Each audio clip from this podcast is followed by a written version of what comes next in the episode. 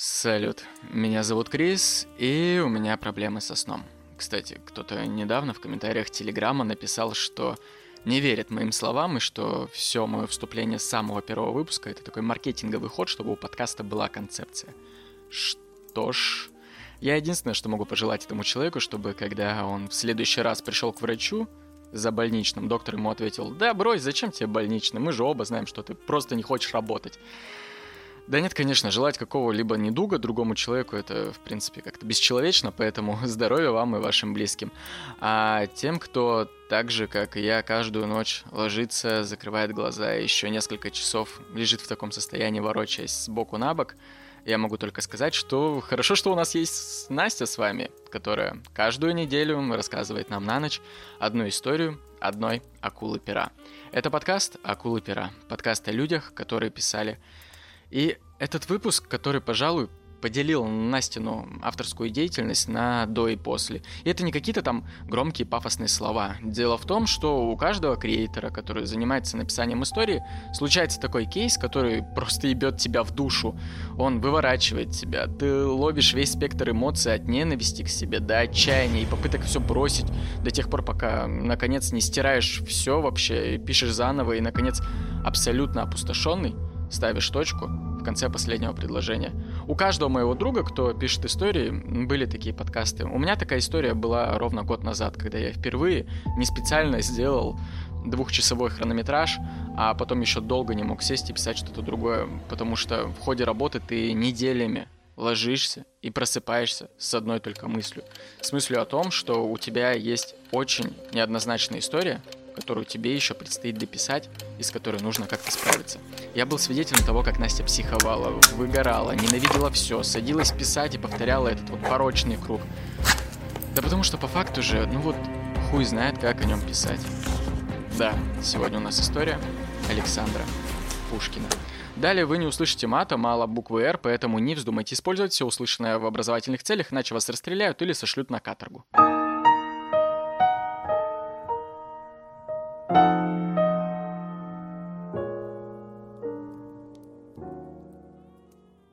Привет! Я сегодня очень волнуюсь, потому что говорить про писателя такой величины — это тебе не хухры-мухры. А учитывая, что я не фанатка его творчества, то как-то вдвойне сыкотно. И если честно, то это уже вторая попытка рассказать тебе про Пушкина, потому что первый материал, который я подготовила, мне абсолютно не понравился. Короче, Пушкин. И да, я его не люблю. Не отрицаю величия, понимаю вклад в литературу, да и в язык в целом, но правда считаю его слишком попсовым и попавшим в нужное время, в нужное место. И в основном это касается поэзии, к прозе вопросиков поменьше.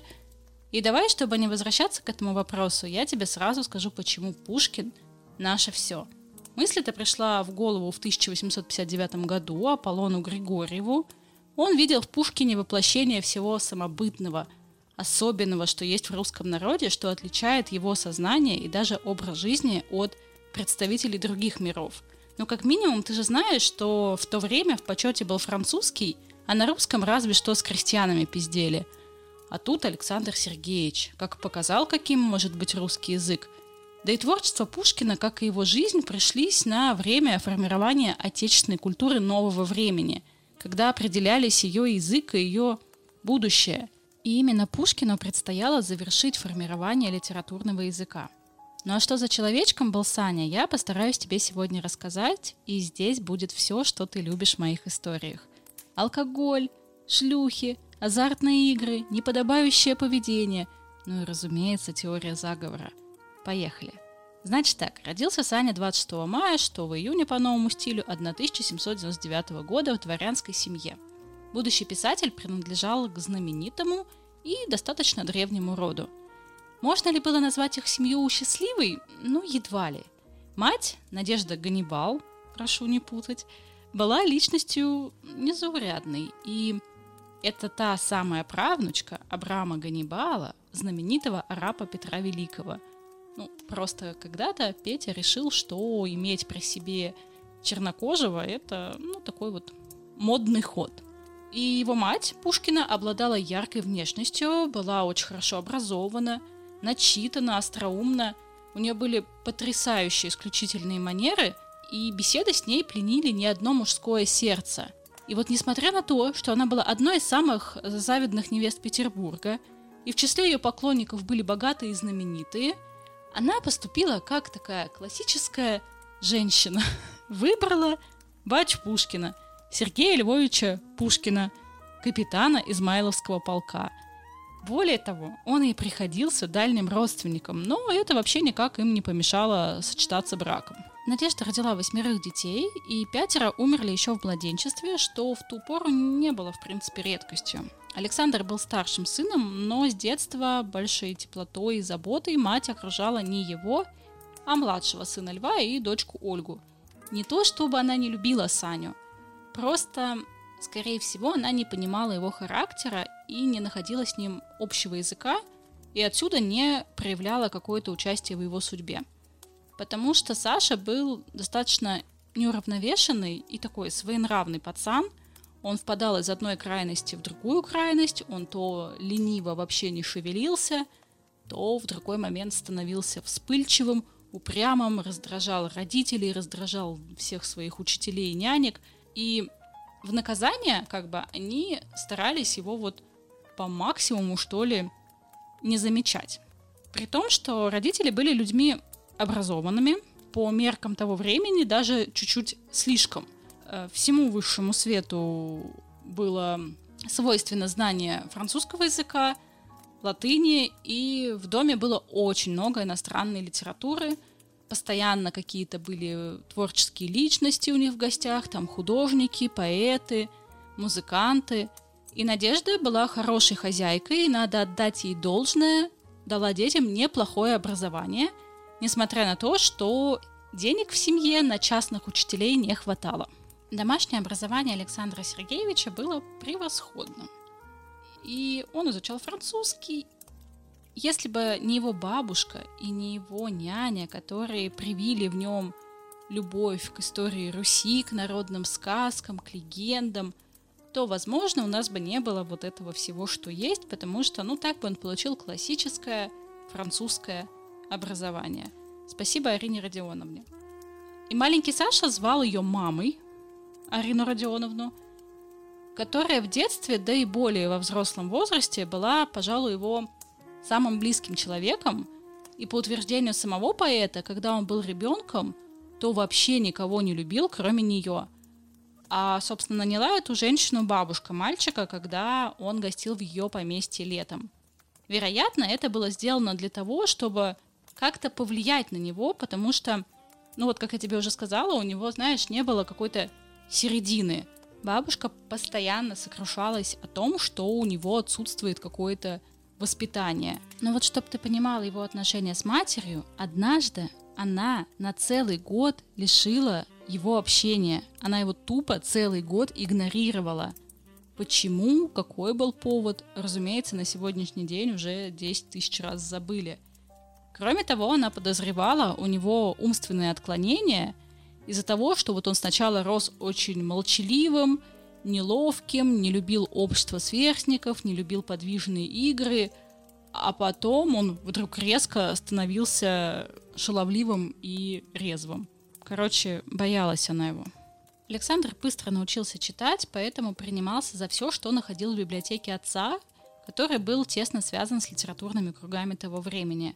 В основном Пушкин читал французские книги, естественно, что повлияло и на его первые творческие работы. Уже к 11 годам Пушкин знал почти все книги из отцовской библиотеки наизусть, потому что обладал э, феноменальной памятью, и это позволяло ему почти не готовиться к изучаемым предметам. Достаточно было прочитать материал один раз, и он все запоминал. Кстати, о феноменальной памяти, будучи уже взрослым, Пушкин утверждал, что помнит землетрясение 1803 года – по его словам, тогда колыхалась земля, дрожали колонны, и это произвело на него достаточно сильное впечатление на всю жизнь. А еще у него был дядя, Василий Львович, его библиотеку он, кстати, тоже вдоль и поперек прочитал. Именно в компании своего дяди 12-летний Саня попал в Петербург, чтобы поступить в только что открывшийся царско-сельский лицей. Лицей находился под патронажем императорской семьи и располагался во флигеле, который примыкал к Екатерининскому дворцу. Лицей должен был готовить руководящие кадры для Российской империи, а изначально там вообще предполагалось обучать детей из императорской семьи. Короче, сверхмажорское место, и поскольку число учеников в лицее планировалось небольшим, то представители знати боролись за зачисление своих детишек туда. Саня туда ну вообще никаким боком не проходил, но Василий Львович, который был знаком с а, министром-реформатором Спиранским, это инициатор создания Царскосельского лицея, все по-быстренькому порешал. И Александр вошел в число первых 30 учеников. По блату, получается.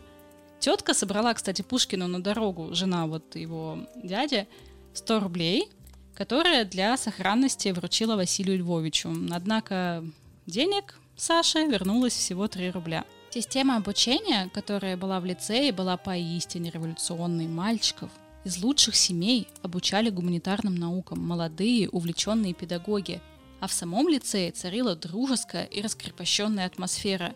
Учение протекало без телесных наказаний, что уже было новшеством. Ну, как бы не пиздят, считай новое слово в образовании. В общем, не лицей, а Хогвартс для богатых. И как во всех закрытых учебных заведениях, жизнь в лицее была строго по установленному порядку. У каждого лицеиста была своя комната. В комнате железная кровать, комод для белья, стул, стол для умывания, чернильница, гусиные перья, подсвечник, щипцы, чтобы снимать нагар сальной свечи. И лицеисты вставали рано, в 6 часов утра, одевались при свечах и сбегали с четвертого этажа вниз по лестницам в зал на молитву. Потом шли в класс, учились они с 7 до 9 часов, пили чай в столовой и шли на прогулку. С 10 до 12 снова учились, обедали, снова гуляли и снова учились.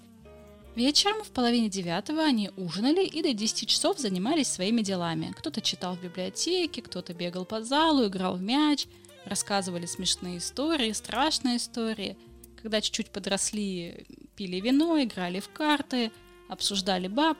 В общем, развлекались как могли. В 10 часов расходились по комнатам и ложились спать. Пушкин впервые в жизни попал в такое большое общество сверстников, потому что в Москве у него даже друзей не было. Он не учился, как другие дети, ни в гимназии, ни в пансионе. То есть он сразу из дома в такое заведение. И Разумеется, изначально у него вообще как-то не заладилось с общением. Подружился он только с своим соседом по комнате, спокойным, умным Иваном Пущиным. А с другими ребятами он сходился тяжело, потому что при малейшем намеке на обиду он мгновенно вспыхивал и давал отпор. Но все то, что в нем было, его доброта, его прямота, искренность, преданность, не могло не раскрыться в повседневном общении, и в конце концов ребята его полюбили, а он полюбил их. Его одноклассниками были Дельвик, Кюхельбекер, Пущин, и он сумел сохранить и пронести эту невинную, искреннюю юношескую дружбу через всю жизнь. И он сохранил самые приятные и восторженные воспоминания о лицейских э, годах. И это, знаешь, это вот такая вот классическая пацанская дружба, вот когда брат за брата, все дела, каждую свободную минуточку вместе обсуждали самые сокровенные мысли, баб, политику, рэп, ну, то есть поэзию, и они находились, кстати, в одном литературном кружке, где, собственно, читали друг другу свои написанные произведения. И годы, проведенные Пушкиным в лицее, навсегда стали ассоциироваться с темой дружбы, которая занимает особое место в его творчестве. Если чуть подробнее об этой дружбе, то Саша часто на пустом месте затевал ссоры, после чего глубоко и искренне раскаивался. Он постоянно подъебывал своих друзей, и после одной из оскорбительных эпиграмм в адрес Кюхельбекера состоялась его первая дуэль, в результате которой соперник выстрелил в сторону, а Пушкин бросил пистолет в сугроб, они обнялись и помирились. А однажды в рукописном журнале «Лицейский мудрец» появилась короткая заметка «Вильгельм, прочти свои стихи, чтобы я уснул скорей». И Кюхельбекер разумеется, очень обиделся, а позже в том же журнале разместили карикатуру, центром которой был торчащий из пруда длинный нос Кюхельбекера. В общем, Саня жег. И что ты думаешь? Пушкин со своим идеальным домашним образованием, с прочитанной библиотекой, отлично учился? А вот и нихуя. Лицей считался высшим учебным заведением, и отношение к лицеистам, собственно, было как взрослым студентам, и Пушкин увлеченно занимался только такими предметами, которые были ему по душе. Он любил русскую и французскую литературу, любил историю и хуй клал на другие предметы. Некоторые предметы ему вообще никак не давались. Это математика, немецкий язык и логика. По ним у Пушкина были самые низкие успехи, а по успеваемости он вообще был одним из последних в лицее. Хорошо, что кроме оценок в лицее было принято видеть за всеми вот этими бальными штуками человека. И все это было достаточно условным, по-настоящему педагоги оценивали лицеистов словесными характеристиками. Вот что, например, говорил препод по нравственной части. Мало постоянства и твердости, слова охотен, остроумен, приметно и добродушие, но вспыльчив, с гневом и легкомысленен – не прожил Пушкин и года в лицее, как наступили чрезвычайные исторические события. В июне 1812 года армия Наполеона перешла через Неман и стремительно двинулась на Москву. Началась Отечественная война, которая побудила неслыханный патриотизм в сердцах русских. И лицеисты, естественно, с волнением читали газетные сообщения о ходе войны и до слез завидовали тем, кто шел умирать за родину – а через царское село то и дело кто-то шел воевать за родину. Бородинскую битву, пожар Москвы лицеисты переживали с э, большой болью и тревогой. Что же будет дальше? Неужели Наполеон двинет свои полчища на Петербург? Этого ждали, и лицейское начальство стало спешно готовиться к эвакуации лицея на север.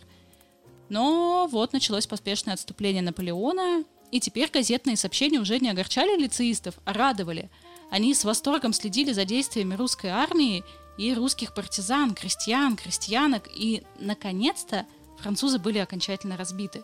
Русские войска вошли во Францию и заняли Париж. И русский народ-победитель встал в центре внимания всего мира. Это еще больше наполнило сердце Пушкина и его товарищей чувством великой гордости за свой родной народ. Победа русского народа укрепила страсть лицеистов к русской литературе – но от них и не ускользали темные стороны тогдашней действительности. Когда царь Александр I вернулся из Парижа, то лицеистов повели в Павловск на празднество, устроенное в честь царя. И они издали смотрели на балет, который шел на лугу на фоне просто великолепных декораций, изображавших окрестности Парижа. А потом в павильоне, увитом гирляндами роз, был бал.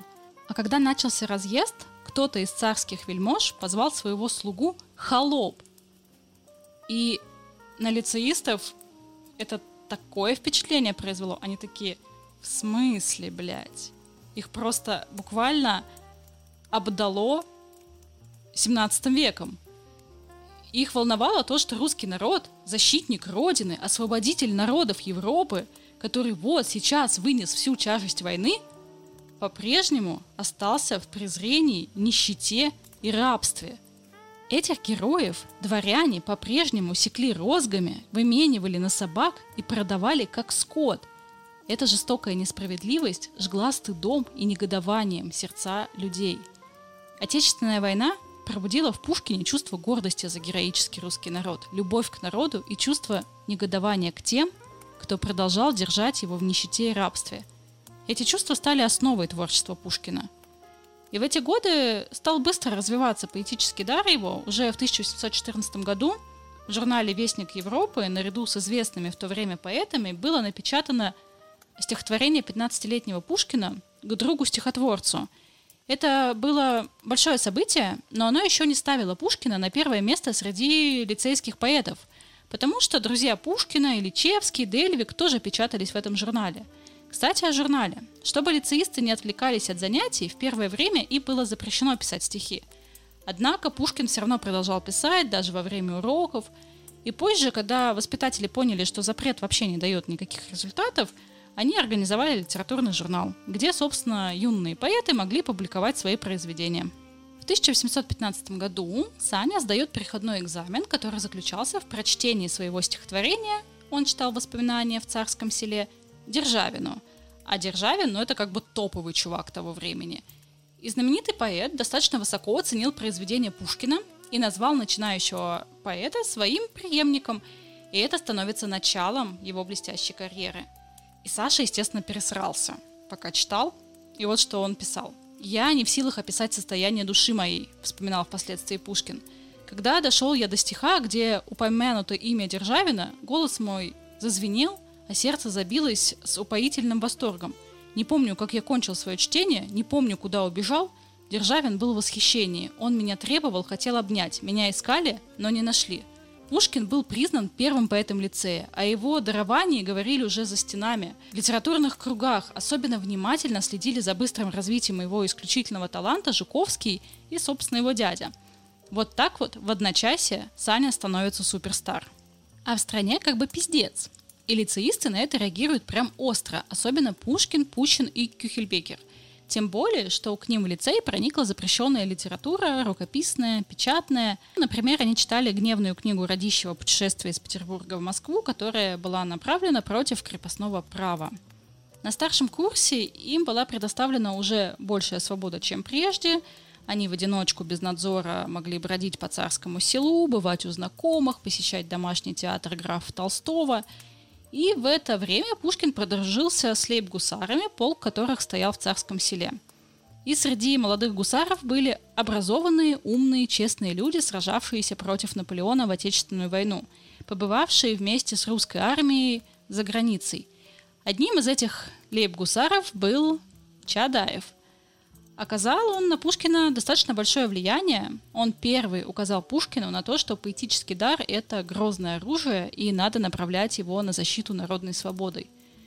И он действительно оказался необыкновенным человеком, потому что в течение шести лет он э, воспитывал в Пушкине чувство чести и независимости, стремление к свободе и ненависть к тирании и рабству – когда-нибудь я тебе расскажу отдельную историю про Чадаева, потому что это действительно очень интересный чувак. А вместе с тем Пушкин все больше и больше сближался с прославленными поэтами и писателями. В 1816 году он познакомился с Батюшковым, которого очень высоко ценили в то время. И в том же году в лицей к Пушкину приезжали Карамзин, Жуковский, Вяземский. Короче, корешей он себе завел знатных. Тогда он уже принял решение связать свою жизнь с писательством – и годы в лицее он хоть и называл годами заточения, но это было отличное время, дружба, первое признание, становление, ну, в общем, красота. Ну и новые кореша поспособствовали тому, что Пушкин вошел в литературный клуб «Арзамас», и поэт стал писать стихи на заказ, в том числе для императорской семьи. В лицее у Пушкина случилась и первая любовь. Это была Екатерина Бакунина, сестра одного из лицеистов. И в нее влюбились тогда многие. Пущин, Малиновский и, конечно же, Пушкин. Он был сражен, он был безутешен, но это была первая его любовь, по-настоящему поэтическая и вдохновляющая. И она стала музой молодого поэта и недосягаемым объектом вожделения. Лицейский товарищ Пушкина Сергей Комовский упоминал Бакунину в письмах, признавая, что тот действительно глубоко тронут и влюблен. А Пушкин посвятил Екатерине целый цикл прекрасных произведений – Бакунины, «И так я счастлив был», «Осеннее утро», «Наездники», «К ней», «Окно», «Элегия» и другие. Всего 23 стихотворения. И любовь поэта была безответной. Пушкин, как того не желал, не мог рассчитывать на взаимность со стороны Бакуниной. Он был слишком юный, неопытный, она старше его на 4 года, взрослая, красивая девушка, которую окружали поклонники. Но Пушкин обуреваемый страстями, стал постепенно забывать о своей первой любви. Впрочем, память о светлых чувствах поэт пронес сквозь всю свою жизнь. Спустя годы, приступив к написанию Евгения Онегина, в восьмой главе поэмы Пушкин вспоминал те самые дивные дни юношеской влюбленности. 9 июня 1817 года состоялся выпускной лицеистов. Лицеисты выросли, возмужали, многие из них э, возмущались реакционной политикой царя и горели желанием – свято выполнить тот долг гражданина, служить не царю, а народу. Пущин, Кюхельбекер и Вольховский выходили из лицея уже созревшими к тому, чтобы вступить в тайное общество и потом принять участие в восстании декабристов. По окончании лицея Пушкин служит по назначению в Петербурге в коллегии иностранных дел. И к тому времени семья поэта перебралась в Петербург, и жили они в Коломне на Фонтанке, занимая квартиру из семи комнат на третьем этаже – Здесь Пушкин проживал с 1817 по 1820 годы, и считается, что именно в этой квартире поэт написал а, принесшие ему славу произведения «Оду вольность» и поэму Руслана Людмила. Коллегия иностранных дел располагалась на английской набережной, и дипломатическая карьера, если честно, мало занимала поэта, но он исправно посещал службу, и полученные знания использовал в написании заметок по русской истории XIII века. А вот что действительно его будоражило после дней заточения в стенах лицея, так это бурная столичная жизнь, которая казалась ему очень привлекательной и интересной. Короче, тусовочки. Он становится постоянным посетителем театра, принимает участие в заседаниях Арзамаса, вступает в члены литературно-театрального сообщества «Зеленая лампа», тусит с декабристами, пишет политические эпиграммы и стихи к Чаадаеву, вольность, э, деревня. В эти же годы он занят работой над поэмой Руслана Людмила, начатой еще в лицее и отвечавшей программным установкам литературного общества «Арзамас» о необходимости создания национальной богатырской поэмы. Поэма опубликована в мае 1820 года, и она вызвала различные, не всегда хорошие отклики, потому что уже после высылки Пушкина вокруг поэмы разгорелись споры. Некоторые критики были возмущены снижением высокого канона, а совмещение в Руслане и Людмиле русско-французских приемов словесного выражения с просторечиями и фольклорной стилистикой вызвало упреки и со стороны защитников демократической народности в литературе. Короче, ну такое, неоднозначненькое произведение. Круг общения поэта был весьма разнообразен. Он дружил с гусарами, с поэтами, с художниками, музыкантами – влюблялся, дрался на дуэлях, посещал театры, модные рестораны, салоны, литературные кружки. И женщины всегда занимали в его жизни и творчестве одно из главных мест, а в пору молодости особенно. И Пушкин восхищался своими музами, посвящал им стихи, превозносил их душевные качества. Сердечные переживания юного Александра Сергеевича по большей части носили возвышенный, платонический характер – Именно так я бы тебе сказала, если бы была бы твоей училкой по литературе. А на самом деле все это вообще полнейшая хуета и не соответствует действительности. Несмотря на то, что Саня был, откровенно говоря, не красавчик, он был невысокого роста, где-то приблизительно метр шестьдесят шесть, он был дрыщ, носил длинные ногти, вот это его, блядь, прическа хипстерская. В воспоминаниях современников он предстает как достаточно некрасивый человек – который при этом был настолько остроумен и энергичен, что мог заполучить вообще самую красивую женщину. И женщинам Пушкин действительно нравился, он бывал с ними необыкновенно увлекателен. Когда он кокетничал с женщиной или когда был действительно ею занят, разговор его становился необыкновенно заманчив. Редко можно встретить человека, который бы объяснялся так вяло и несносно, как Пушкин, когда предмет разговора не занимал его – Короче, душнилой Саша был время от времени. И да, он трахал все, что движется. И действительно относился к каждой девушке как к богине и музе, но ровно до тех пор, пока она ему не даст. И одной из его отвратительных черт было его хвостовство интимными связями.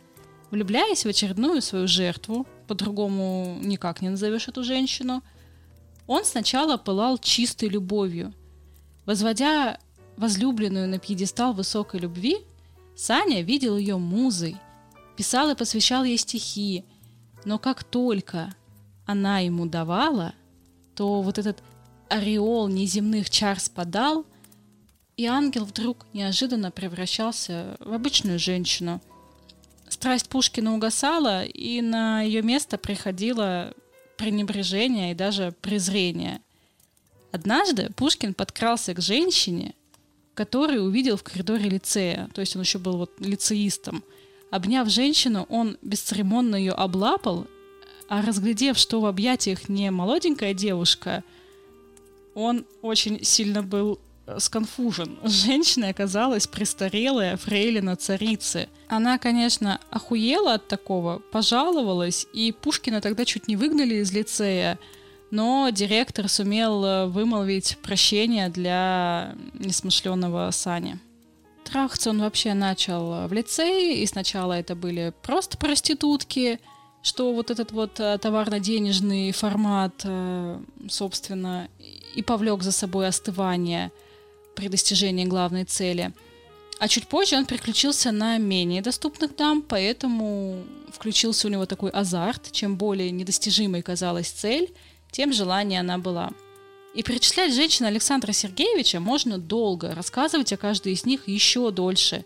И практически каждая пережила с ним и взлет, и падение, и влюбленность, и вот это вот унижение. Чего только стоит история Анны Керн. Это женщина, которой Пушкин написал одно из самых известных стихотворений. Вот это вот «Я помню чудное мгновение». И Пушкин настойчиво уговаривал Анну бросить мужа, писал ей красивые письма, звал жить с ним в Псков. Когда она согласилась, как бы все пошло по пизде. Про эту историю я тебе расскажу, но так подробно каждую бабу Пушкина мы затрагивать не будем, иначе мы не уснем еще с тобой трое суток. Короче, Анна Петровна Керн была невероятной красоты баба. И впервые Пушкин увидел Анну в 1819 году в Петербурге в гостях у ее тетки Елизаветы Олениной. Они там играли в шарады, и на этом вечере, кстати, был сам Крылов, который своим юмором и приветливостью привлекал внимание вообще всех. Анне Петровне к тому времени уже исполнилось 19, она была два года как замужем за генералом Керном, который был старше ее на 35 лет и которого она не то чтобы не любила, она даже не испытывала к нему никакого уважения. И в Петербург она прибыла после скитаний с мужем по гарнизонам в Риге, в Киеве, в Пскове. И вот, Петербургский великосветский салон – шарады, Крылов и туча фанатов в штатском и в мундирах, которые просто увиваются вокруг красавицы золотыми локонами и фиалковыми глазами. И вот во всем этом вихре впечатлений Анна Петровна едва заметила кудрявого, невысокого, худого Пушкина. А он всячески демонстрировал восторг и даже позволял себе очень развязные комплименты для того времени, типа «можно ли быть такой хорошенькой?» И Пушкин в эту пору стал в Петербурге после окончания лицея настоящим прожигателем жизни.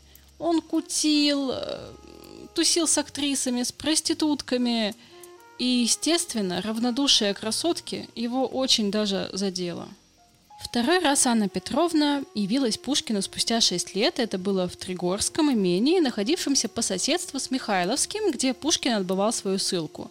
К ссылкам мы вернемся чуть позже. А в июне 1825 года к своей тетушке Прасковье Александровне нагрянула Анна Петровна Керн, и Пушкин влюбляется снова. Здесь общество было не такое блестящее, как в Петербурге, да и Пушкин уже в ту пору был, знаете ли, известный поэт, поэтому Анна Петровна такая М-м-м, а вроде бы и ничего. И на сей раз такая и комплименты послушала, и в целом была более благосклонна. Но и он уже, надо отдать должное, не болтал всякого вздора. Александр Сергеевич влюбился и вел себя как настоящий влюбленный поэт. Он ее ревнует, страдает от того, что она делает знаки внимания другому мужику, хранит на столе камень, о который она будто бы споткнулась во время прогулки.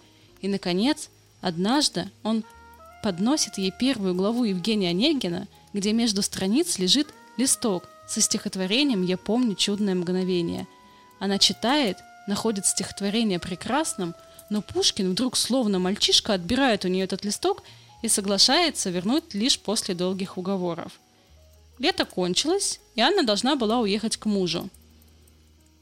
И вдруг, вот после того, когда вроде бы все у них наладилось, Пушкин стал говорить про нее гадости, писать в письмах типа такие выражения – у дамы Кирны ноги скверны. Да-да, именно так он писал спустя два года о той самой, которая же была названа гением чистой красоты. И есть письма, в которых он проходится по Анне Петровне еще жестче. В одном он называет ее нашей вавилонской блудницей, а в другом и того ужаснее. В письме Соболевскому он пишет – ты ничего не пишешь мне о 2100 рублей мною одолженных, а пишешь мне о мадам Керн, которую я с божьей помощью на днях выебал. Да-да, так и пишет. А Анна Петровна к тому времени окончательно бросает мужа и живет в Петербурге жизнью самой-самой фееричной, какую только себе можно представить. У нее бесконечные романы, которые делают ее положение разведенки еще более скандальным – у нее была связь с Вульфом, с другом Пушкина Дельвигом, с композитором Глинкой, э, с поэтами, э, с тем самым Соболевским и даже, по слухам, с батей Сани.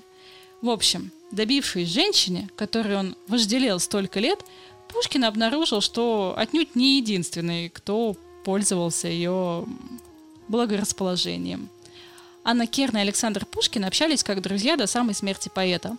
И бывшая возлюбленная даже бывала в гостях у поэта и его жены Натальи Гончаровой. Ни о какой любви, разумеется, речи уже не шло. Удивительно, символическая встреча поэта и Анны произошла в 1880 году. Тогда на Страстной площади в Москве устанавливали памятник Пушкину. И дорогу платформе с массивной бронзовой фигурой, которую еле тащили кони-тяжеловозы, переградила скромная похоронная процессия. Это хоронили Анну Петровну, умершую в одиночестве, бедности и забвении в возрасте 80 лет. И многие москвичи тогда нашли эту встречу весьма символичной. Пушкин, к слову, вел целый список женщин.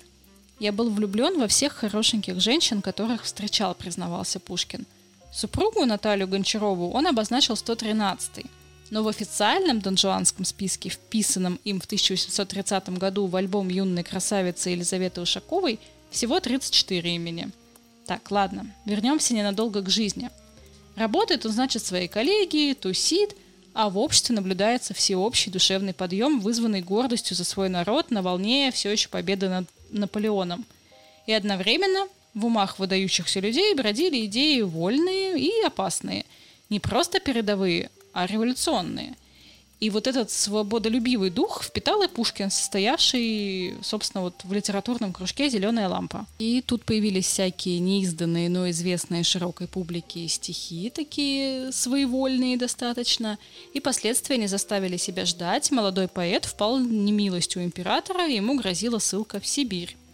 И к весне 1820 года Пушкин уже находится в глубокой ссоре с правительством, тому способствуют вольнолюбивые стихи, которыми он наводнил и салоны, и казармы, и усадьбы, тому способствуют его выходки в публичных местах, которые просто там ни в какие рамки не лезут.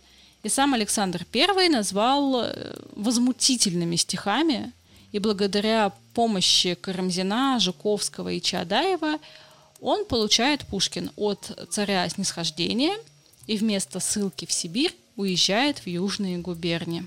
Только почему-то это изначально оформляют не как ссылку, а как перевод по службе. Ему вручаются курьерские бумаги, с которыми он должен ехать на юг к попечителю поселения Южного края Инзову. Надо сказать, что он везет не просто бумагу. Это уведомление генералу Инзову о том, что он будет назначен главнокомандующим, начальствующим Южного края.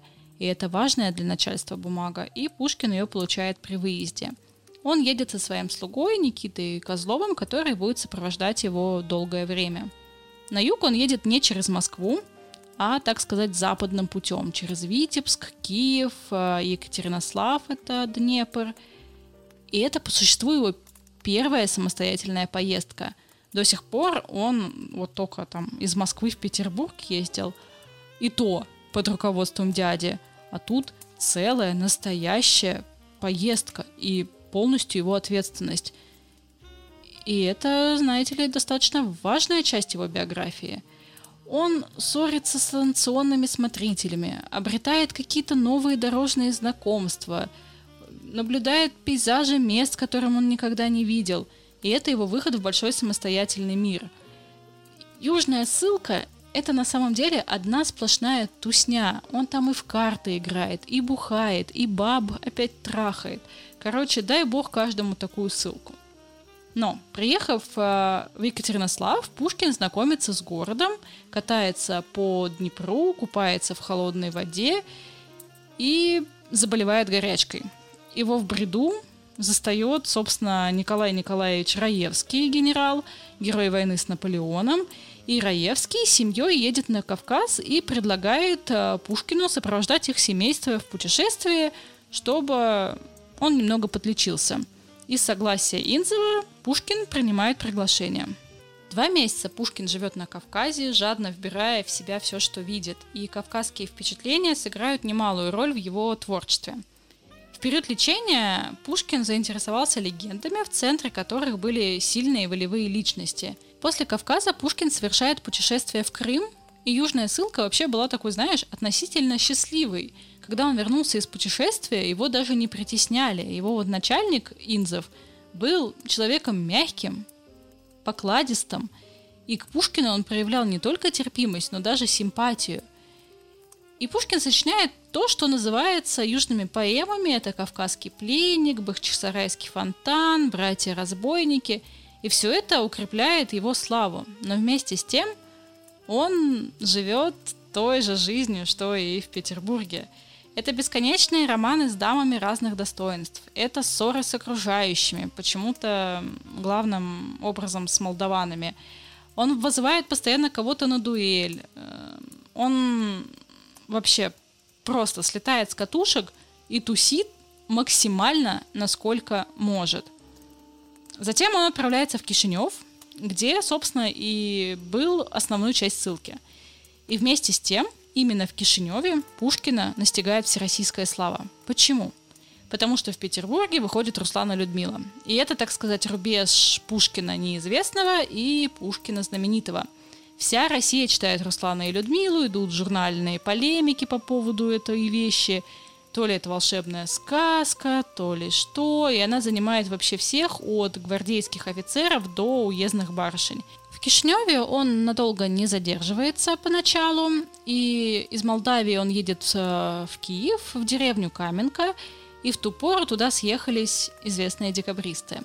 Пушкин догадывался о существовании тайного общества, хотел к нему примкнуть, но декабристы, то ли оберегая его от опасности, то ли потому что не хотели с его характером его принимать, уверили, что все разговоры о тайном обществе – это просто шутка – и когда Пушкин узнал, что тайное общество может быть шуткой, он прям расстроился, потому что он видел перед собой цель, а потом она пропала. Вернувшись из Каменки, Пушкин живет в Кишиневе почти безвыездно, около двух лет. Он много читает, проводит время в беседах с Раевским, занимается творчеством. По возврату в Кишинев Пушкин был принят в масонскую ложу. В 1821 году он делает запись в своем дневнике – 4 мая был принят в масоны. Позднее в письме к Василию Жуковскому он поясняет, что был масоном в Кишиневской ложе. И масонство по природе и целям своим было явлением интернациональным. Пушкин это знал, он видел в тайном ордене содружество людей самобытных, людей искренних, и все же, зачем Пушкин туда стремился – Интерес поэта к масонству не случайен. Масонами были отец поэта, дядя поэта, близкие друзья, Пущин в том числе, Тургенев. Да и царско-сельский лицей – это, в общем-то, была вот такая масонская организация. И посвящение в масона состоялось в Кишиневской ложе Овидий 4 мая 1921 года. Мастеру ложи генералу-майору Пущину Пушкин даже посвятил стихотворение – между тем, ложа Овидии обладала не совсем полноценным статусом. Она считалась временной, и по правилам официальный статус масонской ложи может присудить лишь вышестоящая ложа. И в данной ситуации это была великая управляющая ложа Астрея, которая в свою очередь находилась в подчинении у великой провинциальной ложи, управляющейся уже зарубежными мастерами. Однако в случае с Овидием официальной инсталляции так и не произошло – в ноябре 1821 года она прекратила свое существование, а 1 августа 1822 года император Александр I запретил в России масонские ложи и любые тайные общества, и бывшие члены Овидия подверглись преследованию со стороны властей. И несмотря на то, что формально Пушкина, наверное, нельзя было считать масоном, он продолжал считать себя им – так он носил на мизинце длинный ноготь, служивший одним из отличительных знаков масонов и перстня-талисманы с масонскими символами. Поэт использовал масонскую символику в стихах. Например, в послании в Сибирь он пишет о свободе, которая нас встретит радостно у входа, и о братьях, которые меч нам отдадут. И все это символы, понятные членам братства – Стихотворение «Пророк» содержит элементы церемонии масонского посвящения, но не все в отношениях Пушкина и масонов складывалось так гладко. Э, был чувак, кандидат исторических наук, Пиголев, и вот он, значит, пишет. Мастера ложь и гроссмейстеры поучали. Если писатель напишет в своей книге мысли и рассуждения совершенно правильные, но не подходящие к нашему учению или слишком преждевременные, то следует или подкупить этого автора, или обесславить его. И по всей вероятности, со временем у Пушкина возникли разногласия с его друзьями-декабристами, многие из которых были масонами. Как известно, он сочувствовал им, но так и не принял участие в восстании. Братьям не нравилось, что Пушкин разоблачает в своем творчестве их таинство. И Александр Сергеевич складом своего характера, образом своих мыслей не соответствовал жестким критериям масонства. И для братьев стало ясно, что поэт выходит из-под контроля, перестает почитать орденские интересы и ритуалы, которые все более кажутся ему нелепыми. Да и вообще теряет интерес к масонству, потому что, по сути, он был продиктован тем, что ему просто стало скучно в Кишиневе. И так как подкупить поэта было невозможно, а между тем он становился весьма неудобной фигурой для масонов, ну вот, вопросики возникали. Но к этому мы еще вернемся, а пока что в июле 1823 года Пушкин был переведен в Одессу, оказавшись под подчинением графа Воронцова. И самые большие а, огорчения приносили Пушкину его отношения с новым начальником Михаилом Семеновичем. Он был человеком достаточно просвещенным, но в своих отношениях к Пушкину никогда не забывал то, что он представитель официальной власти и требовал, чтобы это помнил и Пушкин. Но Пушкин, как писал о нем Петр Андреевич Вяземский, не мог быть ничем слугой – он знал себе цену и постоянно вступал в конфликт со своим начальником. Так и случалось, и с течением времени конфликт просто обострялся и закончился прямой ссорой. К тому же ходили слухи, что Пушкин поебывал жену графа Воронцова, потому что он ей посвящает множество стихотворений «Храни меня, мой талисман», «Приют любви, он вечно полон», «Все кончено, между нами связи нет», «Сожженное письмо», но тут кто только не питал нежных чувств к Воронцовой. Девушку звали Лиза, она жена начальника, естественно, ее все хотят. Кроме того, в то время в доме Воронцовых жил Александр Раевский, который служил чиновником особых поручений. И он был дерзкий, безумно влюблен в Елизавету, и по воспоминаниям очевидцев, она также была к нему неравнодушна. И в этой любовной истории Пушкин, который считал Раевского своим другом, был просто для прикрытия. Он стал в доме гостем, который должен был отвлечь внимание Воронцова от реального соперника. И на какое-то время это удавалось, но неудивительно, что отношение Воронцова к Пушкину стало прям еще хуже. И он впоследствии говорил, что если вы хотите, чтобы мы остались в прежних приятельских отношениях людям, то не упоминайте мне никогда об этом мерзавце. Как-то высказался он там в присутствии каких-то своих приближенных, которые пытались а, похлопотать за поэта. Короче, как я уже говорила, вся его южная ссылка прошла под эгидой беспрерывной тусни. Именно там он пристрастился к азартным играм и всю жизнь не мог избавиться от этой страсти. Чаще всего он играл в штос и банк, и однажды ему пришлось играть с братьями Зубовыми, это офицеры, и один из них постоянно мухлевал во время игры, очень по-офицерски. И Пушкин проиграл и заметил, что такой проигрыш выплачивать, конечно же, нельзя. И все закончилось тем, что Зубов вызвал поэта на дуэль, и офицер промахнулся, а Пушкин такой, ой, блядь, в пизду, и не стал стрелять в обратку. И существует также история о том, как однажды, играя в ШТОС а, с Александр Сергеевич, проиграл почти все состояние и единственное, что осталось, это только что написанная пятая глава Евгения Онегина. Рукопись представляла собой немалую ценность, между прочим. Ему платили по 25 рублей за каждую строку. И ставку приняли, и он проиграл. Далее на кон он поставил два пистолета, и тут удача вернулась к нему, он отыграл все, что проиграл, и выиграл еще полторы тысячи рублей – Короче, с начальником он там вообще разосрался, его там вскрыли письма, обвинили в атеизме и в прочих вообще всех смертных грехах этого мира. И летом 1524 года южная ссылка была заменена Пушкину на ссылку в село Михайловское. При отъезде Воронцова на прощание подарила ему старинный перстень, перчатку с сердоликом. И считается, что именно с этим кольцом связано вот знаменитое стихотворение «Храни меня, мой талисман».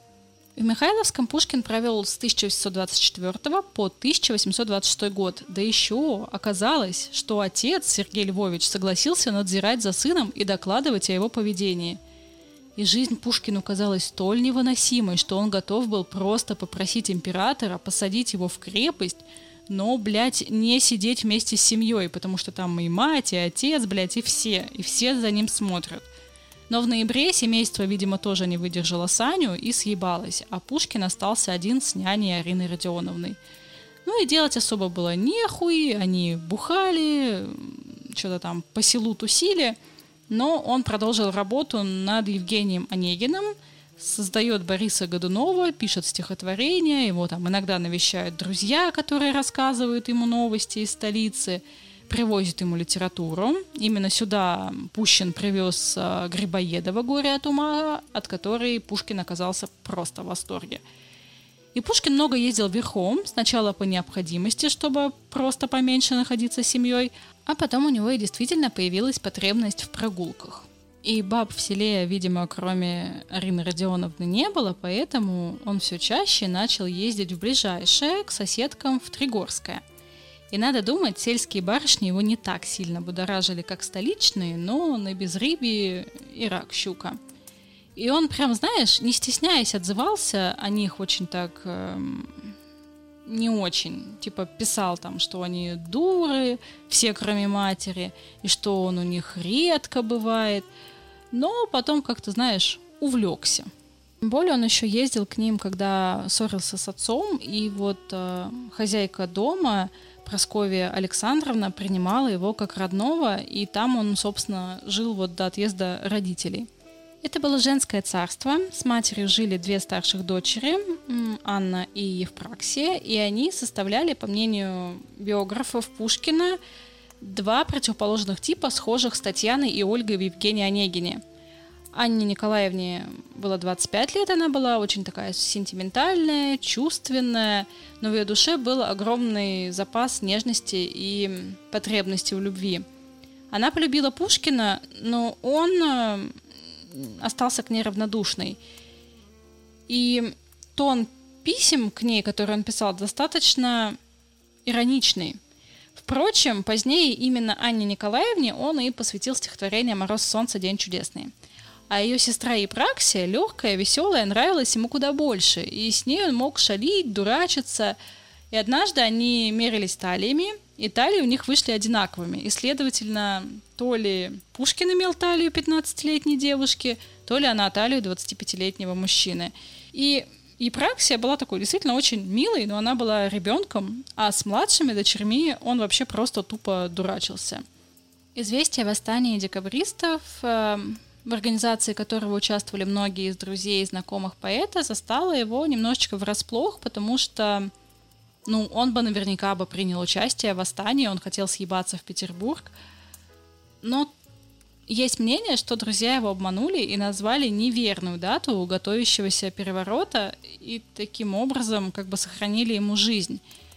Потому что многие участники мятежа были сосланы в Сибирь, а главные зачинщики повешены. Есть легенда, что накануне Пушкин выехал из своего родового селения и должен был там прибыть на Сенатскую площадь, но дорогу повозки перебежал заяц, а это плохая примета. И он такой, не-не-не, все в пизду, домой. И в Михайловском селе был установлен памятник зайцу с надписью «До Сенатской площади осталось 416 верст». 14 декабря 1825 года состоялось восстание декабристов, в котором Пушкин не участвовал. Но у каждого из декабристов в личных бумагах находили листки с политическими стихотворениями Пушкина, что негативно сказалось на отношении к нему правительства Николая I. И правительство подослало к Пушкину тайного агента Башняка для проверки его отношения к сложившемуся строю. Но он не обнаружил ничего подрывающего в действиях Пушкина. Ну, типа, ну нашли, блядь, стихи, и нашли. Пушкин такой, come on, я вообще-то поэт, я там стихи свои продаю, Вообще ничего не знаю. Короче, правительство решило отправить Пушкина в Москву на встречу с Николаем Первым. И Николай решил публично простить Пушкина, надеясь заглушить этим недовольство в обществе, вызванное арестами и казнью самой прогрессивной части дворянской молодежи, собственно, после вот 14 декабря. И отныне сам царь становится официальным цензором всех рукописей Александра Сергеевича, а контролировал этот процесс начальник третьего отделения канцелярии Бенкендорф. С 1826 года Пушкин неоднократно просил разрешения съездить за границу или на Кавказ, но его просьбы оставались без ответа, и в итоге он такой, ой, похуй, блядь, и съебался сам в путешествие, за что получил строгий выговор. И в это же время Александр Сергеевич познакомился с Натальей Гончаровой. Она одна из самых популярных, красивых девушек страны, и ей 16. Он Саня Пушкин, и это были потрясающе красивые отношения. Пушкин познакомился с ней в декабре в 1928 году на одном из московских балов. И позже поэт написал матери Натальи, что когда он впервые увидел девушку, сразу полюбил ее – с тех пор это чувство по отношению к Гончаровой у Александра Сергеевича не проходило вплоть до самой смерти. Однако этим отношениям не верили. Многие говорили, что они по расчету. Часть людей считала, что поэт просто не способен по-настоящему любить. Но Пушкин действительно влюбился, и да, Наташа в свои 16 лет была слишком красива. Даже сам император ее приглашал к себе, но все-таки Пушкин смог завоевать ее сердце. И вскоре Саня просил руки у Натальи Ивановны, матери Гончаровой, но она отказала ему, объяснив свой поступок юным возрастом дочери. Но на самом же деле Наталья Ивановна просто тупо надеялась для своей красавицы-дочери найти более выгодную партию, ведь известно, что Саня был не богат, а также вернулся недавно из ссылки и вообще имел славу гуляки. И после отказа Пушкин такой, хм, ебану-ка я в Турцию, поучаствую в турецкой войне. И Пушкин прям рвался. Во-первых, он хотел воочию позырить на русскую армию, а во-вторых, типа с крышами увидеться. И вот, значит, они с другом, поэтом Вяземским, идут к Николаю и говорят, хотим на войну. Но Николай такой через Бенкендорфа тактично послал их нахуй, типа идите домой, мест нет. Ну и Сань такой, окей, я попробовал, по-нормальному не вышло, собрал вещички и съебал, никого не спросив опять. При том, что Бенкендорф следил за Пушкиным, но тот его как-то наебал и смотался. Коля, разумеется, был в бешенстве. Какого хера он вообще туда поехал? Ну, официально повидать корешей брата. Как это? Турцию посмотреть, себя показать.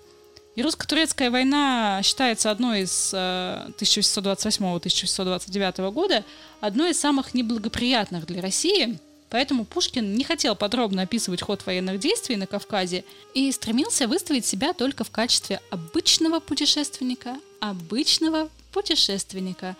Хотя надо сказать, что путешественники, географы, литераторы в XIX веке очень часто были разведчиками.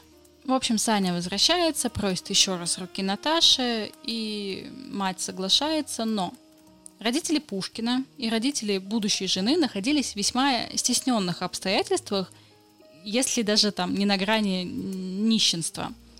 И Гончарова не могли дать за дочерью никакого приданного, а это как бы в высшем свете считалось мавитоном. Но Пушкин такой, эй, ладно, я хочу жениться, я женюсь.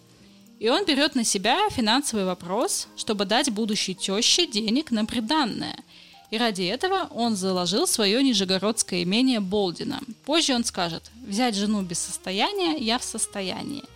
Теща клятвенно обещает вернуть все до копейки, но ни копейки от нее Пушкин так и не получил. То есть, по сути, невесту свою он тупо выкупил. И вот, значит, 3 сентября 1830 года Саня едет в Болдино, чтобы там делишки все порешать, э, поместье продать и вернуться в Москву к Наталье и сыграть свадьбу. Но тут неожиданно эпидемия холеры, карантин, самоизоляция, дороги от э, Болдина до Москвы закрыты. И вот это невольное затворничество подарило миру самые чудесные стихи Пушкина. Повести, поэмы, среди которых были «Барышня-крестьянка», «Выстрел», «Метель», «Скупой рыцарь», «Пир во время чумы» и другие шедевры – Пушкин признавался, что всегда больше любил осень и зиму, и в холодное время он испытывал необыкновенный прилив энергии и желания писать.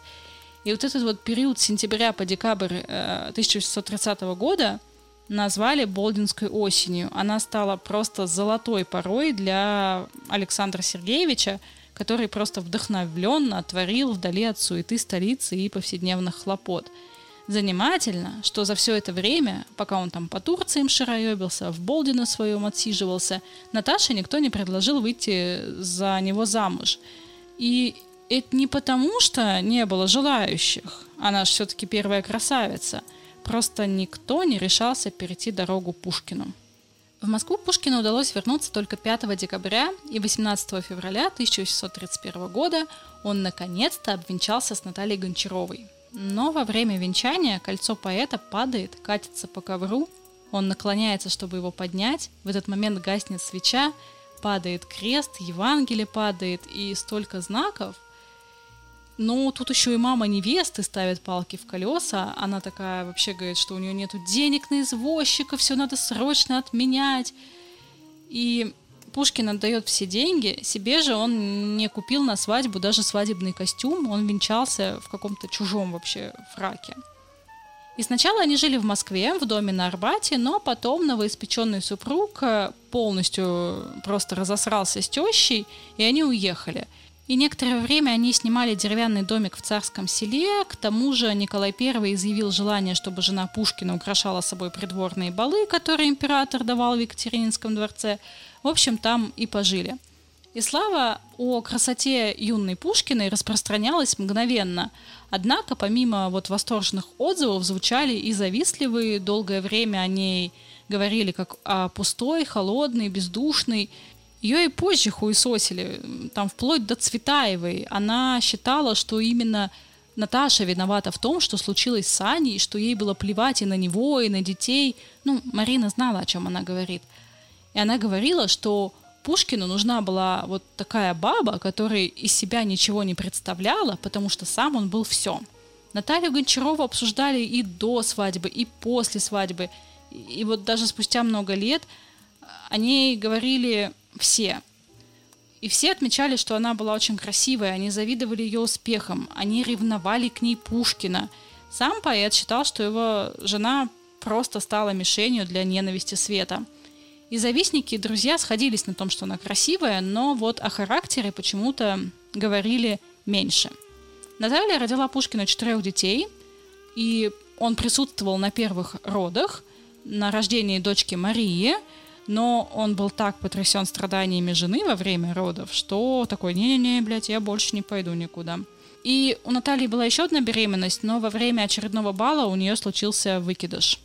Кстати, я тебе, по-моему, не сказала, но еще из а, одной причин отказа матери Натальи выдавать ее за Пушкина в первый раз, это было то, что у нее были старшие сестры, которым как бы надо было сначала выйти замуж, потому что, ну, по-другому мавитон. И вот к этому времени они все еще замуж и не вышли. И Наташа такая, Сань, у меня идея есть, а давай их к нам в Петербург перевезем. Ну, пусть у нас поживут. И летом 1934 года Наталья перевезла их э, к себе домой. Пушкин отнесся к этому неодобрительно. Он такой, типа, смотри, Наташ, мое мнение такое. Семья должна быть одна, под одной кровлей. Муж, жена, дети, пока малые, родители, когда уже престарелы, а то хлопот не наберешься. И семейного спокойствия не будет. И вот он как в воду же глядел. Кроме того, ему приходилось буквально разрываться на части, чтобы хоть как-то прокормить всю эту араву людей. Жену, детей, сестер. И переехав в Петербург летом 1631 года, Александр Сергеевич вновь поступил на службу, и одновременно он продолжал усиленно работать, ведь издание стихов и романов тоже приносило какой-никакой, но доход. И в этот период была закончена поэма Евгения Онегин, написан Борис Годунов, задуман Дубровский и история Пугачева. В 1700 1933 году император пожаловал Александру Пушкину камер-юнкерский титул. И поэт охуел, оскорбился, потому что это звание давали лишь э, юнцам, а ему было уже на секундочку 35 лет. И в то же время титул камер-юнкера давала доступ ко двору. А Николай желал, чтобы Наталья Пушкина присутствовала на императорских балах. Что касается самой Натальи, которой было всего 22 года, она, знаете ли, тоже хотела блистать на балах. И пока император платонически ухаживал за Натальей, Александр Сергеевич тщетно пытался поправить свои финансовые дела. Он взялся за издание журнала «Современник», где печатались произведения Гоголя, Вяземского, Тургенева, Жуковского, самого Пушкина. Однако в то время все это было убыточным, а долг вот прям все рос и рос. И находясь на государственной службе, Пушкин пользовался поддержкой государства – Стихотворения клеветникам России на штурм Варшавы были созданы заказ и одобрены лично императором Николаем I. Также по заказу царя Пушкин занимался написанием истории Пугачевского бунта, а впоследствии работал над историей Петра I. И, ну, как я уже говорила, государь был личным цензором Пушкина. Пушкин, кстати, вот ради этих произведений получил полный доступ э, к архивам. И по личному указанию Николая зарплата Пушкина была увеличена до 5000 рублей в год, что в 7 раз превышало официальный оклад чиновника его ранга. И вот, значит, после приезда сестер, старшую из них Екатерину, пожаловали во фрейлины императрицы, охранным полком которой являлся полк, где служил Дантес. И 25-летняя, засидевшаяся в девках Екатерина познакомилась со статным, голубоглазым чуваком, которого на свою беду безоглядно полюбила – Жорж Шарль Дантес родился 5 февраля 1812 года во французском городе Кальмар. Он был третьим ребенком и первым сыном Жозефа Кондрада Дантеса, получившего баронский титул еще при Наполеоне. И сначала Дантес учился в колледже в Эльзасе, затем в Бурбонском лицее, а в 1929 году поступил в Сан-Сирскую военную школу – и с началом июльской революции 1830 года Дантес был уволен из школы по желанию семейства. Дантес в июле 1830 года примкнул к той группе учеников школы, которая вместе с полками, сохранившими верность Карлу X, пыталась на площади Людовика XV выступить на его защиту. Отказавшись служить июльской монархии, он вынужден был покинуть школу, и в течение нескольких недель он считался в числе партизан – собравшихся в Вандее вокруг герцогини Берийской.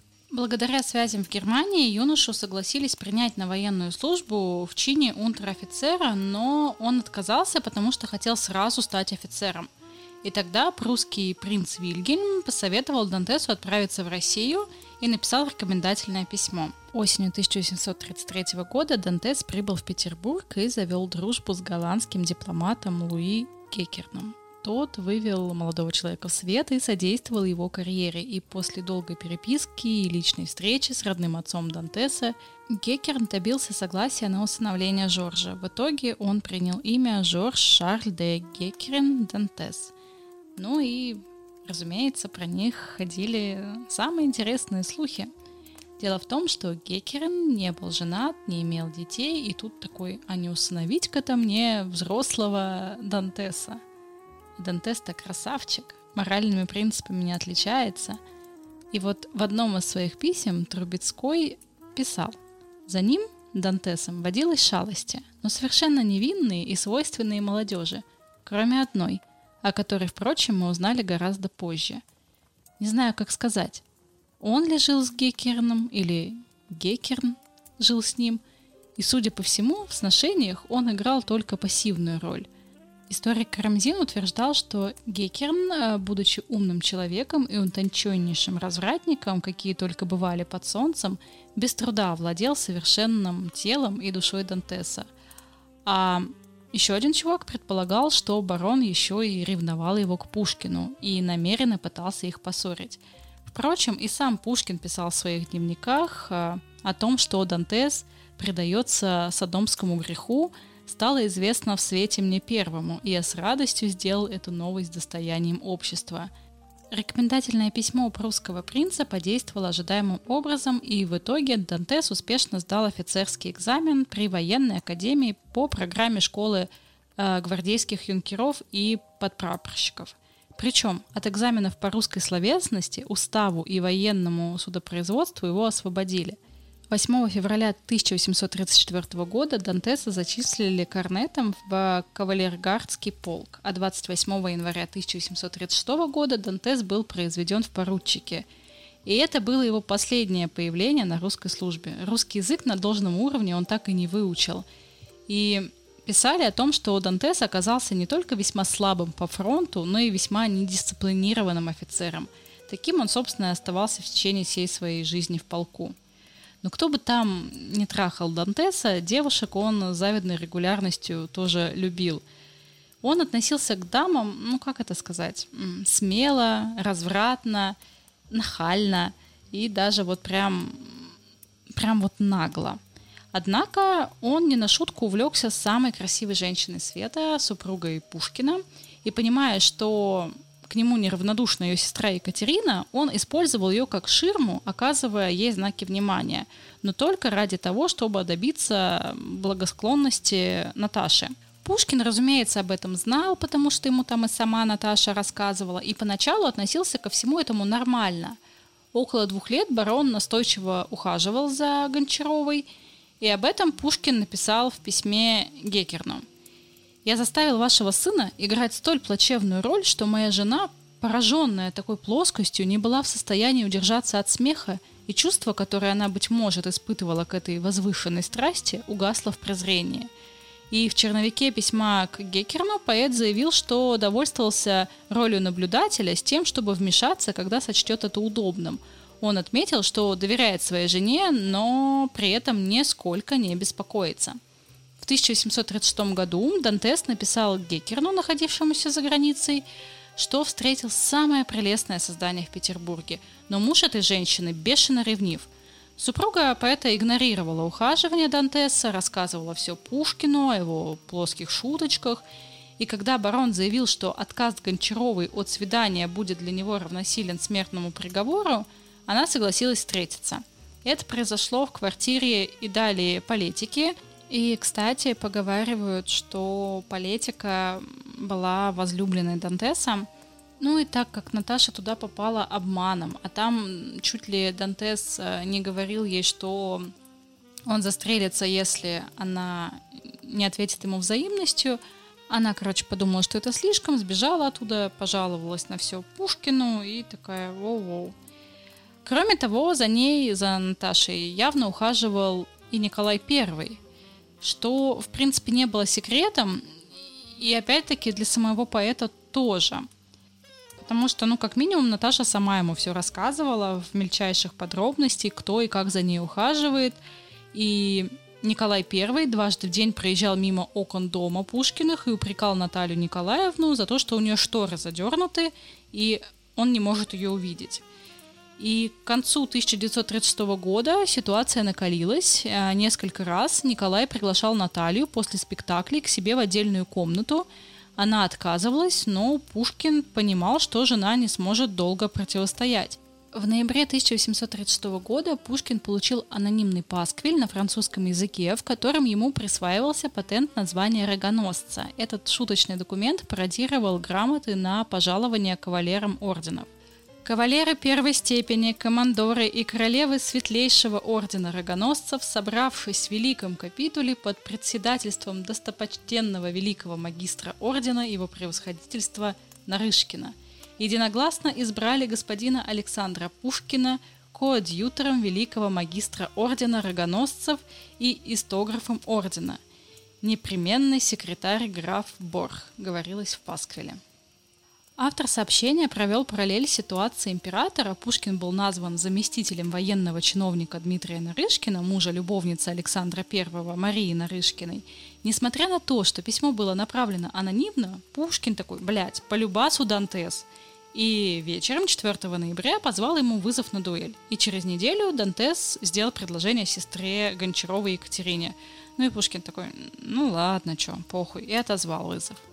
И свадьба Дантеса и Гончаровой состоялась 22 января, 10 января по новому стилю 1837 года.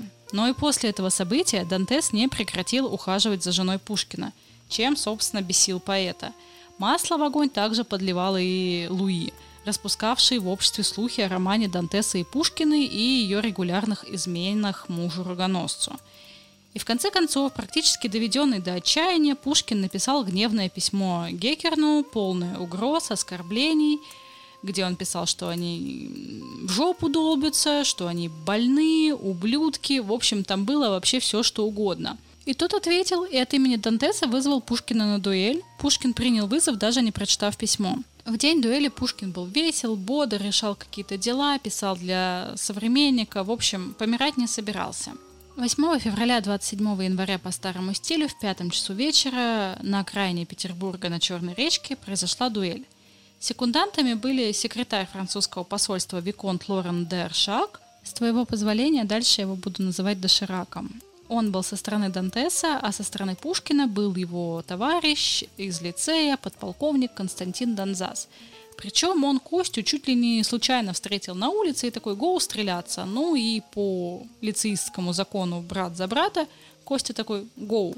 А надо понимать, что дуэль штука незаконная, и пизда по итогу придет всем. Есть мнение, что таким вот способом Пушкин пытался защитить Костю, и действительно, когда его судили за то, что он был секундантом и не донес о дуэли, из его показаний свидетельствует, что в день дуэли он встретил Пушкина возле моста у летнего сада, они молча доехали до французского посольства, где увидели Доширака, и только здесь Пушкин ему все рассказал. Были составлены условия дуэли, и ее участники отправились на Черную речку, и, собственно, следствие доказало, что Донзас действительно оказался секундантом случайно, буквально в последний момент, что смягчило его наказание. Я уже больше часа рассказываю тебе эту историю. Не кажется ли, что пришло время поговорить о теории заговора? Смерть Пушкина, вернее причины дуэли, исследовали все, кому не лень. Люди там реально жизнь на это положили – и есть версии, что Саня стал неудобен масонам, потому что уж слишком часто говорил о них в своих произведениях. И гей-сообщество Пушкина не очень любило, потому что и о нем он стремился рассказать всем вокруг. Юрий Лотман однажды достаточно прямо сказал «Пушкин пал жертвой заговора пидорастов». Это, если что, прямая цитата. Действительно, существует версия, будто бы заговор против Пушкина организовали гомосексуалы – Причиной тому известная эпиграмма Пушкина 1735 года. В Академии наук заседает князь Дундук. Говорит, не подобает Дундуку такая честь. От чего же заседает? От того, что жопа есть. Да, кстати, если что, то я вот тут матерюсь, и, возможно, возможно, ты смутишься, но Пушкин пиздец как матерился в своих стихах. Короче, героем эпиграммы был князь Михаил Александрович Дондуков-Корсаков, занимавший пост вице-президента Санкт-Петербургской академии наук. Современники подозревали, что неожиданная карьера Дондукова в Министерстве народного просвещения связана с тем, что он находился в сексуальной связи с министром народного просвещения и президентом Академии наук Сергеем Семеновичем Уваровым – автором знаменитой идеологемы православия, самодержавия, народность. Тендуков был еще и цензором, и по указке ненавидевшего Пушкина графа Уварова препятствовал к изданию пушкинских сочинений. Кто был автором вот того письма с присвоением звания рогоносца, прям тоже загадка. На печати, который был заклеен конверт, изображены символы масонов. Перо, птица, циркуль. И вот, э, знаешь ли, я тебе уже говорила, что масоны могли быть в этом замешаны. В 1927 году судебный эксперт Сальков на основе графического изучения почерков барона Луи Гекерна, князя Гагарина, князя Долгорукова пришел к заключению, что пасквильное письмо было написано именно князем Долгоруковым. Однако многие пушкиноведы допускают, что Долгоруков являлся лишь физическим автором письма, а замысел же его мог принадлежать э, Гекерну, и князь Гагарин и Долгоруков являлись друзьями Луи и предполагают, что ну не просто друзьями, а состояли в интимных отношениях. Кроме Гекерна, подозрения падали на министра народного просвещения графа Уварова тоже – Пушкин подозревал императора в ухаживании за своей женой, и в злополучном вот этом пасквиле был намек, будто бы поэт торгует своей женой, поскольку Пушкин был должен императору 45 тысяч рублей. После смерти Пушкина царь заплатил все его долги, вдове было выплачено единовременное пособие в 50 тысяч рублей, оба сына получали пенсии в размере 1200 рублей в год. Вдове была назначена пенсия в 10 тысяч рублей в год – что не соответствовало официальному чину ее мужа. Пушкин не прослужил и пяти лет, а для получения пенсии стопроцентного оклада требовалось 35 лет непрерывной службы, а если отслужил 25 лет, то пенсия назначалась в 50% оклада. К тому же для высших сотрудников разведки царь назначал суммарную пенсию по двум ведомствам – секретному и прикрытие, где они числились. И если Наталья Николаевна не была любовницей Николая I – то такое щедрое вознаграждение она могла получить только в случае, если ее муж выполнял особые поручения самого императора. Накануне последней дуэли у Пушкина был неприятный разговор с Николаем I на сугубо личную тему, и, возможно, поэт как раз высказал все, что думал об ухаживаниях царя за Натальей, а через пять дней Пушкин был убит на дуэли. Совпадение? Не думаю. Но вернемся к дуэли.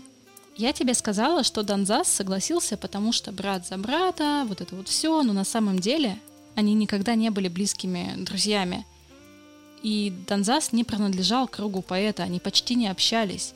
На суде он говорил, что на кону просто стояла честь женщины, и он не мог отказаться. Донзас был единственным свидетелем преддуэльных часов Пушкина и единственным со стороны поэта свидетелем самой дуэли – все сведения о дуэли имеют, собственно, вот э, под собой источники рассказа Донзаса. Донзас был обязан сообщить о дуэли, и если бы он сообщил, то, возможно, этим бы спас э, Пушкина. Драться Пушкин с Дантесом должен был в тот же день, 27 января, в пятом часу полудня. Место поединка было назначено секундантами за Черной речкой возле комендантской дачи. Никто, кроме секундантов и дуэлянтов, не мог знать о месте и времени дуэли. Но оказывается, о месте и времени дуэли знало и третье отделение. Начальник штаба корпуса жандармов генерал Дубельт признавал, что да, типа мы знали о предстоящем поединке, но жандармы какого-то хуя по ошибке уехали не туда. Возможно, чтобы спасти Пушкина и обезопасить себя, Донзас, как человек военный, сам донес в третье отделение о дуэли в надежде, что жандармы не допустят поединка, и этим он спасет э, поэта. Итак, дуэль. Дорога до Черной речки должна была составить не менее двух часов. Ехали на санях, по дороге Пушкин, видимо, заезжал на свою летнюю дачу на Каменном острове. То есть к месту дуэли приехали, когда стемнело. Солнце село в 17.15, стрелялись практически в темноте. Условия поединка носили просто беспощадный характер. Итак, условия. Противники становятся на расстоянии 20 шагов друг от друга и 5 шагов для каждого от барьеров, расстояние между которыми равняется 10 шагам. Вооруженные пистолетами противники по данному знаку, идя один на другого, ни в коем случае не переступая барьера, могут стрелять. Сверх того, принимается, что после выстрела противникам не дозволяется менять место для того, чтобы выстреливший первым огню своего противника подвергся на том же самом расстоянии. Когда обе стороны сделают по выстрелу, то в случае безрезультатности поединок возобновляется как бы в первый раз. Секунданты являются непременными посредниками во всяком объяснении между противниками на месте боя.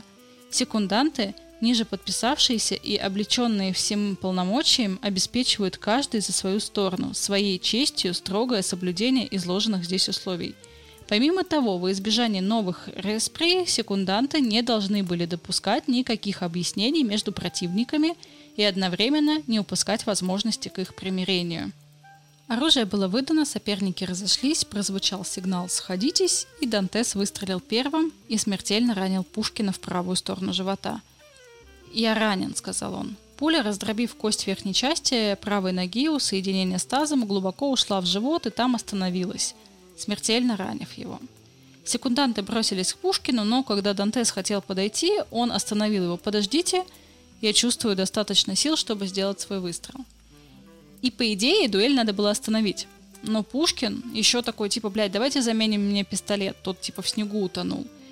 Тенте встал на свое место, встал боком, прикрыв грудь правой рукой, и на коленях, полулежа, опираясь на левую руку, Пушкин выстрелил. Пуля, не задев кости, пробила Дантесу руку и, по свидетельству современников, ударившись об пуговицу, отскочила. И, видя, что Дантес упал, Пушкин такой «Я убил его?» «Нет», — ответил Доширак, — «вы ранили его в руку». «Странно», — сказал Пушкин. «Я думал, что мне доставит удовольствие его убить, но я чувствую теперь, что нет». И Дантес вроде как хотел помириться, но тут Пушкин такой, типа, не-не-не, сейчас, сейчас поправимся и снова начнем. Рана Дантеса оказалась не опасной. Пуля, направленная в грудь, попала в руку, которой он ее прикрыл. И в 1938 году, используя достижения судебной баллистики, инженер вычислил, что пуля неименуемо деформировала бы пуговицу и вдавила бы ее в тело. Однако в материалах военно-судебной комиссии отсутствуют сведения об осмотре деформированной пуговицы с мундира Дантеса. Пуговицу эту до сих пор не нашли и даже поговаривали, что на Дантесе был, ну, типа броник, который ему достал папочка. Но это вряд ли, потому что если бы подобная история вскрылась, позор, который лег бы на плечи Дантеса, был бы, блядь, страшнее смерти. И каким бы человеком он не был, но это просто за гранью бесчестия. Дантес выстрелил, не дойдя до барьера с расстояния в 11 шагов. Свинцовая пуля весом 12 граммов летела со скоростью 150 метров в секунду. однако не пробила тело Пушкина насквозь, а застряла в брюшине. И предполагают, что секунданты, желая предотвратить неименуемую гибель дуэлянтов, специально не досыпали пороху в пистолеты, тем самым уменьшив их убойную силу. Но если недосып пороха спас Дантеса, то почему не спас Пушкина? И если бы пистолеты зарядили как положено, то пуля прошла бы на вылет, и Пушкин, возможно, был бы жив. А вот Дантес, как показала экспертиза, ответным выстрелом был бы убит – и Пушкин испытывал в этот момент жгучую боль, говорил отрывистыми фразами, его тошнило, у него случались обмороки. И в нарушении дуэльных правил секундант не пригласил доктора и не прихватил вообще с собой никаких лекарств для перевязки в случае ранения. Донзас объяснял это тем, что был взят в секунданты вот за несколько часов до дуэли, и у него просто не было времени, и он не имел возможности подумать о первой помощи для Пушкина – но мы-то знаем, что в целом время у него было. Когда они ехали домой, карету трясло, и приходилось не раз останавливаться. И Пушкин такой говорит, послушай меня, если доктор найдет мою рану смертельной, ты это скажи мне, потому что меня не испугаешь. Я особо-то жить уже и не хочу. И, наконец, они подъехали к дому, приехал доктор, придворный врач, и Пушкин такой, так, скажи мне вот прям вот сразу, типа, каково мое положение – и он такой, о, все, ваша рана очень опасна, на выздоровление я особо надежд не имею. И Пушкин такой, заебись, только типа Наташ не говорите. И вроде бы казалось, ну вот так бывает, времена такие были. Сегодня бы три дня в больничке бы полежал и домой бы отправили сериалы с Netflix смотреть. А тогда извинить, пулю получил, будь добр на тот свет. Но это не совсем так. Такие операции уже в тот момент, в принципе, делали. От Черной речки до квартиры на мойке около семи верст. Пушкина везли полтора часа. И по мнению медиков э, современных, по дороге домой он потерял почти половину объема крови, но прожил еще целые сутки. В 1926 году поэт Андрей Соболь от такого же ранения умер через два часа. Пулю, к слову, в теле так и не нашли. Записи о вскрытии не составили. Так что причина смерти Пушкина как бы до сих пор такая нераскрытая – и лишь через 24 года после смерти записки о результатах вскрытия по памяти написал и опубликовал Владимир Иванович Даль, который участвовал в процессе. Там была такая фраза «Раздробление подвздошной, в особенности крестцовой кости, неисцелимы». И вот мог ли такой пистолет раздробить подвздошную кость, вызывает сомнение. Кроме того, есть еще оговорочки э, в показаниях, там Тургенев говорил, что Пушкину попали в живот. Э, граф Апраксин э, то, что он получил смертельное ранение в грудь. В общем, даже тут не могли договориться. После дуэли Донзаса должны были арестовать. Однако ему было разрешено императором не покидать Пушкина до его последнего часа. Почему? За секунданство на дуэли Пушкина Донзас был приговорен к повешению. Однако по ходатайству военного и надзорного начальства Император заменил это наказание на два дополнительных месяца ареста в Петропавловской крепости. На свободу Донзас вышел уже 19 мая 1837 года, через два года после дуэли, а в 1839 году был награжден орденом святого Станислава второй степени. В 1840 году к этому ордену была пожалована императорская корона – в 1844 году получил чин полковника, а в 1857 вышел в отставку с присвоением чина генерала-майора. Ну, нехуевая такая карьера, когда тебя должны были повесить.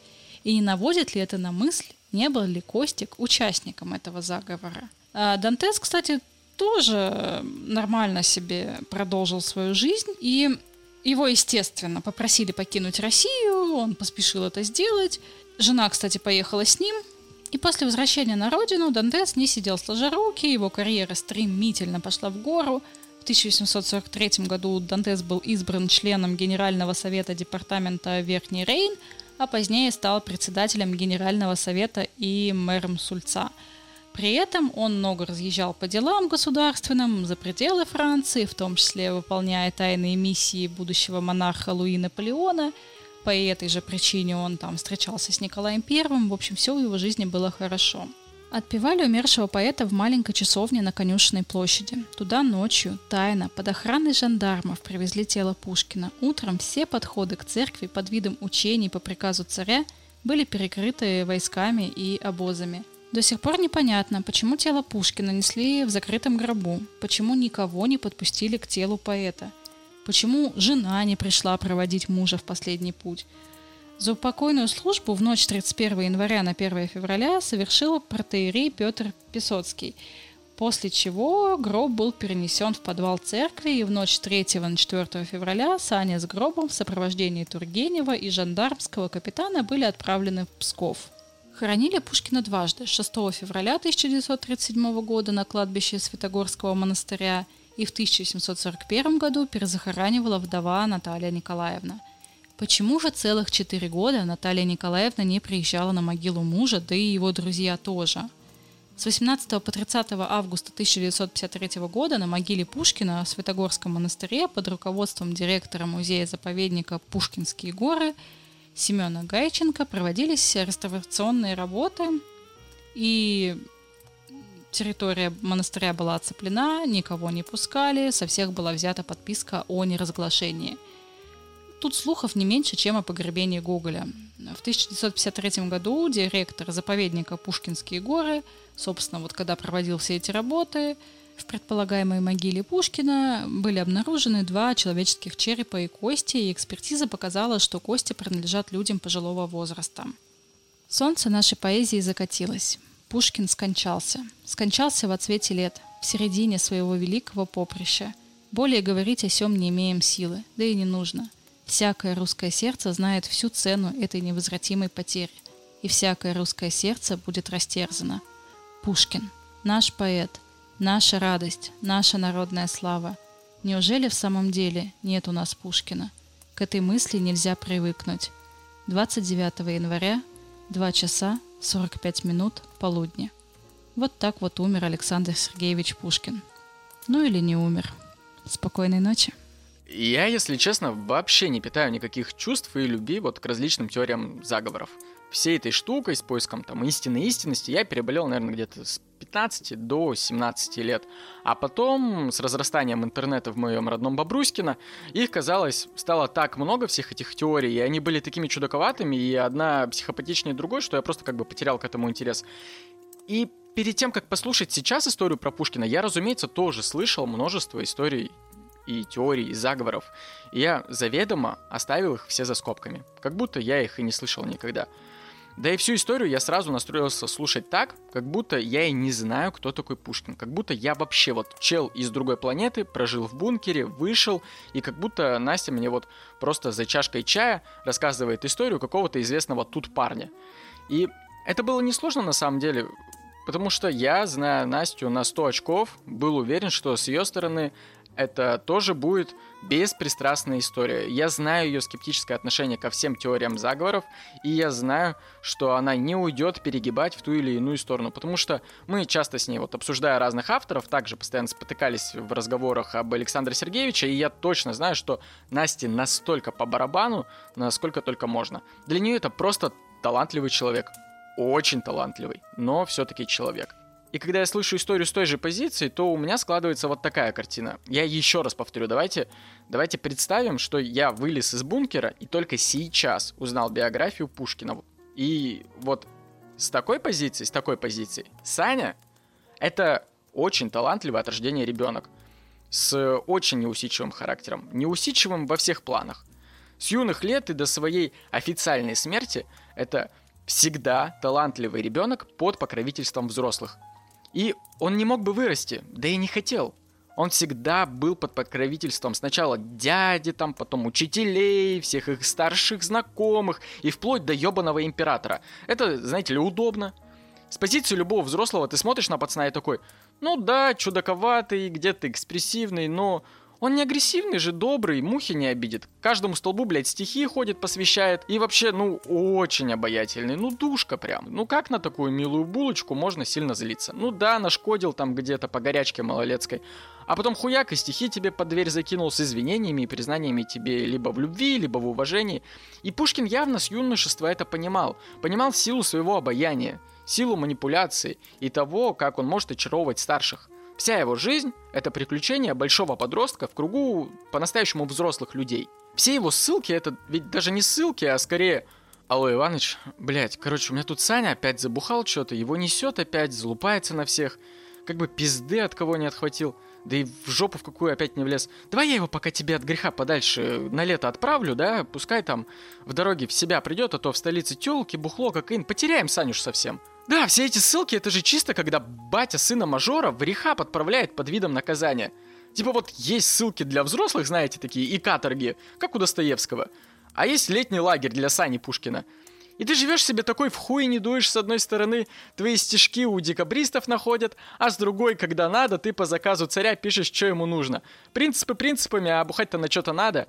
И все эти моменты, когда кореша юности, которые уже выросли и начали заниматься взрослой подпольной деятельностью, не просто так не хотели особо Саню так к себе брать. Все потому что он, во-первых, блядь, трепло, а во-вторых, играет в разные ворота.